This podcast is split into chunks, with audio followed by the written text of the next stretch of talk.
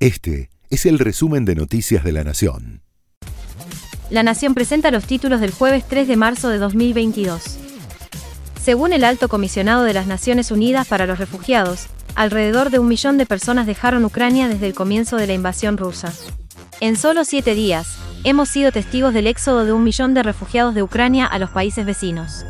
Es hora de que las armas se callen, para que se pueda brindar la asistencia humanitaria que salva vidas, expresó el líder de esta agencia de la ONU dedicada a los refugiados. El jefe de la diplomacia rusa volvió a referirse a la posibilidad de una guerra nuclear, pero señaló que son los dirigentes occidentales los que la tienen en mente. Todo el mundo sabe que una tercera guerra mundial solo puede ser nuclear, pero le llamo la atención sobre el hecho de que esto está en la mente de los políticos occidentales, no en la de los rusos, dijo, tras remarcar que fue el presidente de Estados Unidos quien hizo alusión a un nuevo conflicto bélico global. Roman Abramovich puso en venta al club de fútbol Chelsea casi dos décadas después de haberlo comprado. Recibirá ofertas hasta este viernes como fecha límite. El magnate ruso, que había viajado a Belarus como parte de la mesa negociadora por la paz entre Rusia y Ucrania, aseguró que cancelará los préstamos por 1.500 millones de libras que le concedió el club.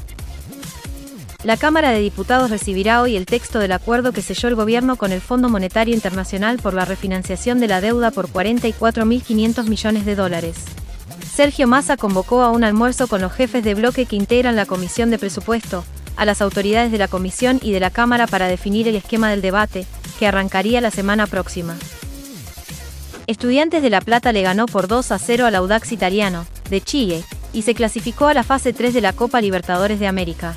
Agustín Rogel, en el cierre del primer tiempo, y Leandro Díaz, sobre la hora, convirtieron los goles del triunfo.